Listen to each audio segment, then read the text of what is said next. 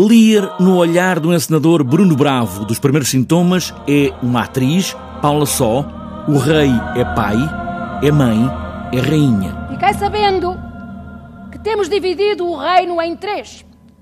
E é nosso firme intento sacudir da nossa idade a fazeres e cuidados, enquanto aliviados rastejamos para a morte. O género aqui não seria tão uh, determinante para aquilo que queríamos fazer, porque o Lear pode ser entendido também como uma figura, um, uma espécie de signo uh, uh, maior do que o homem ou do que a mulher. Portanto, a questão do género não, não, não foi por aí. Mas é muito interessante porque, ao mesmo tempo, também podemos ver o Lear à luz de uma certa masculinidade Lear também pode ser entendido como um homem, portanto, o primeiro homem branco, como dizia o Harold Bloom. O início de tudo, num tempo, o da peça, onde tudo começa, neste lado ocidental do mundo, é o princípio.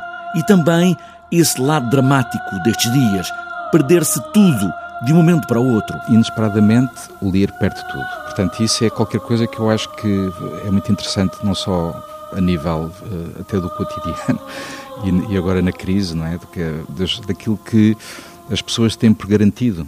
É? E que de repente, de um momento para o outro, perdem. E há todo um discurso filosófico sobre isso, no fundo, o que é o homem quando não tem nada. Nada, responde a filha mais nova, quando Lia lhe pergunta o que tem a dizer sobre ele, o pai. Que podes dizer para tirares um terço ainda mais farto que das tuas irmãs?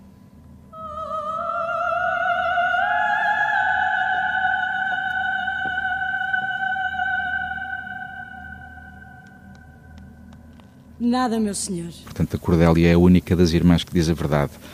E é desajustada quando diz, porque diz nada. O rei pergunta-lhe o que é que ela tem a dizer sobre ele e a Cordélia diz nada.